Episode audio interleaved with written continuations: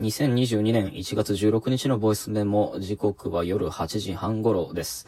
ついについに我が家にも例のあれが差し迫ってきました。えー、いちいちあれの名前は出しませんが、同居人の職場でね、1名あれの陽性が出たみたいです。まあ、週末に入ったタイミングで分かったのは、まあ、不幸中の幸いというか、週明けからの対応を考えられるタイミングでよかった。まあ、幸いその、えっ、ー、と、陽性が出てしまった、感染が発覚してしまったその当人と、同居人はもうほとんど接触がないらしく、同じ職場であるとはいえ、遠い距離のある部署だったそうなので、まあ、それは良かった。で、まあ、これまで保健所で発表されている濃厚接触者の定義に照らし合わせてみても、同居人はもうほとんど、というかもう確実にそれには、あの、中に含まれないとは思うんだけれども、対応の指示はね、そして濃厚接触者の定義っていうのはその都度その都度保健所が決めるそうなので、えー、今その指示待ちだそうです。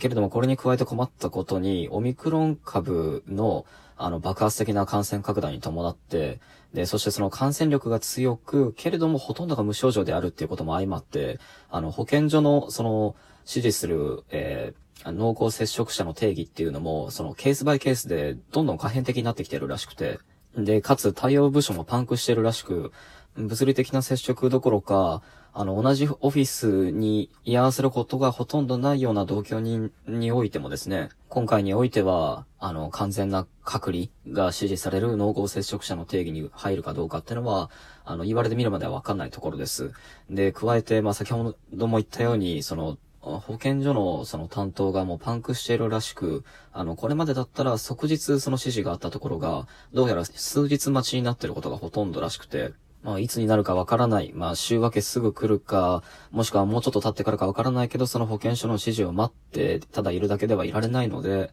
えー、職場の方での自主判断で、とりあえず同居人は、あの、来週は完全なリモートワークに従事することになり、えー、PCR 検査っていうのも自主的にやり、唾液を入れたサンプルっていうのを、つい先ほど検査所に送ったところですね。で、もちろん、その、えっ、ー、と、僕たちも体温を測って、まあ、未だ体調に何ら変化がないことは確認しつつも、まあ、けれども万が一ということで、あの、僕も、えっ、ー、と、来週というか、まあ、今日からですね、あの、なるべく家に出ない生活を心がけることにします。いやー、昨晩と一昨日と、ああいった内容の録音を取っておいて、まさにタイムリーなタイミングで来ましたね。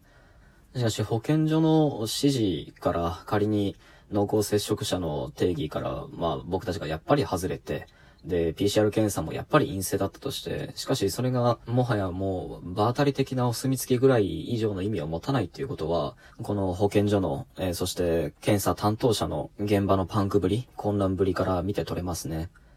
そもそも同居人の職場はもうオフィスのほとんど全員がワクチンを取っていたわけで、えそして今回、あの、感染が流行している株っていうのは、まあそのワクチンの効力があまり発揮されない感染力を持ってるとのことで、で、そして保健所も、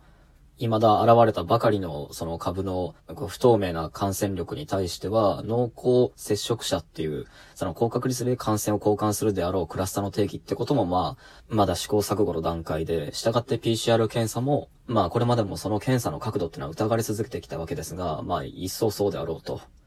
こんな状況下で、まあ、行くばっかの時差を持って与えられるお墨付きっていうのは、あの、薄っぺらで穴だらけのウレタンマスクほどにも、なんか、剥き出しの自己判断を隠してくれるベールにもなってくれないんじゃないかっていう、まあそういう不安はありますね。まあまあ、それはさておき、今日はそんな感じで家に一日引きこもって、で、まあ最低限の買い出しをするためだけに外に出て、で、その間はずっと家で本を読んでました。で、今日はそんな自己判断での、えー、隔離生活に入る中で読んだ2冊の本についてのお話をしておこうと思います。今日は2冊の難しそうだなと思いながら、あの、読むのを敬遠していた本っていうのを2つ同時に手に取ってですね、あっち読んでこっち読んだり、あっち読んでまたこっち読んだりってことを繰り返す日でした。で、その本というのは、一つは、えー、平倉圭さんって方が書いている、形は思考するという本と、で、もう一個は、福島良太さんって方が書いている、ハローユーラシラっていう本です。で、まだ2冊とも読み進めたばっかりなんだけど、なんかあの、本開く前は、うーん、なんか重そうな、てかまあ、二人の仕事をよく知っている分、なかなか多いそれと軽くは読み進められない本だろうなと勝手に身構えていたんですが、あの、どちらの本も、なんか、たまたま今日の僕の気分の問題なのかわからないですけど、あの、すごく読みやすくてですね、内容も分析対象も全然違う本なのにもかかわらず、あの、交互に読み進めながら同じぐらいページをめくることができました。多分読み終わるのもほぼ同時ぐらいになるんじゃないかな、この調子だと。えっ、ー、と、まず前者、平倉圭さんの本ですね。形は思考するっていう本ですけど、まあ、読み進めてもないし、多分この本を要約するのはそもそも不可能だっていうことで、めちゃくちゃこうバカっぽい感想しかまだ言えないんですけど、一言で言うなら、あの、超美学っていう感じの本ですね。あの、つまり徹底的に美学的な態度でありながら、こう、美学を超え出るような美学的態度を作るみたいな本で。で、こう、めちゃくちゃ平たく言うと、まさにタイトルの通りで、形は思考する。えー、形の発見と、えー、それに伴う思考の展開というのを、お互いに関連付け合いながら、えっ、ー、と、分析を続けることは可能かっていうようなプロジェクトっていうのを、あの、分析対象を変えるごとに、その都度形を変えて、まさに形を変えてやり直すっていうことをやってる本です。いや、これだと多分何も伝わんないと思うけど、こう、まあ、それでもなお僕なりに乱暴に、えー、語り直すとすると、えー、形を持つものっていうのは、同時に形を発見されるものでもあると。で、それに対して思考というものがあると。この思考という営みを、あの、抽象的に抽象的に捉えると、それっていうのは、形を発見するものでありながら、その形を分解し、統合し、選択して、再び何か別の明確な形ってのを与えて外に出すまでの、この見えない内で起こっている時の運動なのだと。そして、無論この思考っていうのは、自分が生み出したその形というものにまた影響を受けて、えっと、発見、分解、統合、選択っていうのをまた繰り返すのだろうと。つまり、形そのものが、えっ、ー、と、思考を促しているという点で、えっ、ー、と、形は思考しているとも言えるし、等のものだって、形というものを思考しているとも言える。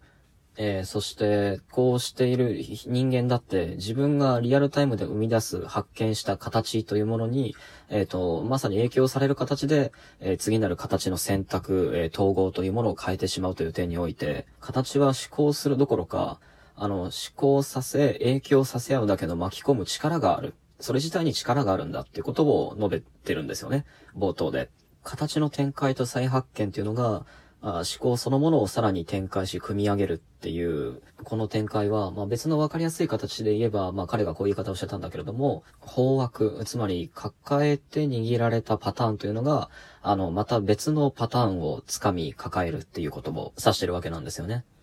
そして形というのは、何か有限の形を持った途端に何かのパターンに置き換えることができてしまい、次に発見された新たな形というのは、その既存のパターンすらも崩してしまい、でも同時に崩される前のパターンと崩された後のパターンの間に新たなメタパターンを作り出すっていうことを、まあまあそういうことを繰り返し繰り返し分析対象を変えたり、あの語彙を変えたりしながら素描し直していくんですが、僕が冒頭読んでて最もこう気に入ったのは、この、こう、形に、を発見すること、並びにパターンを発見するっていうことを、あの、因を踏むことだと、あの、そういうふうに比喩しているところで、そして因を発見するたびに、それ自体を何かの秩序として発展する思考っていうのを、まあ、従って踊ると例えるんですよね。えそして踊ることによって発見された形とそれを思考する私というものが何か別の似姿に類似していくって過程を書いていて、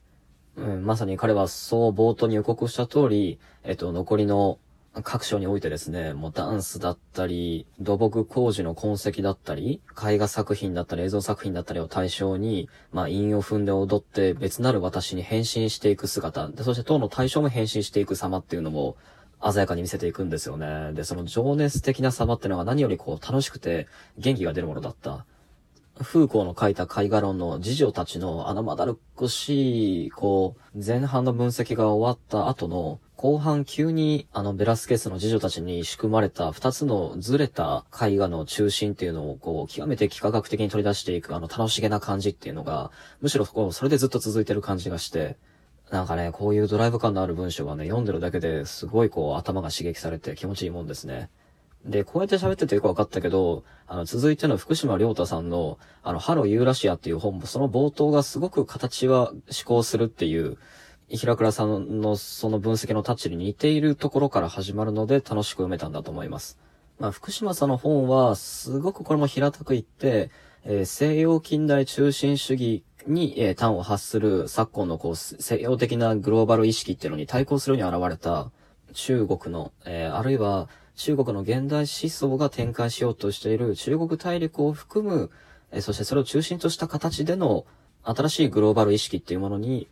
しょその分析の焦点を当てた、え、本で、まさにこう、一帯一路っていう言葉に象徴されるような、東アジアと、えっ、と、西洋っていうのを分けず、え、その上で東アジアを中心化しながら、彼らが紡ごうとしているグローバル意識っていうのは、まあ平たく言ってシルクロード的なものっていうのをアップデートした新しいユーラシアの自意識なんだと。ユーラシア大陸っていうレベルでのそのグローバル意識っていうのを作ろうとしてるんだと。で、これもまだ、そんな半分も読めてないところなんだけど、まあ、早速冒頭から面白いのは、福島さんはこの新しいユーラシア大陸っていうグローバル意識、えー、それを、えっ、と、旧玉に対して建てられた道のイメージなんだっていう風に、あの、議論を整理するところから始めるところなんですよね。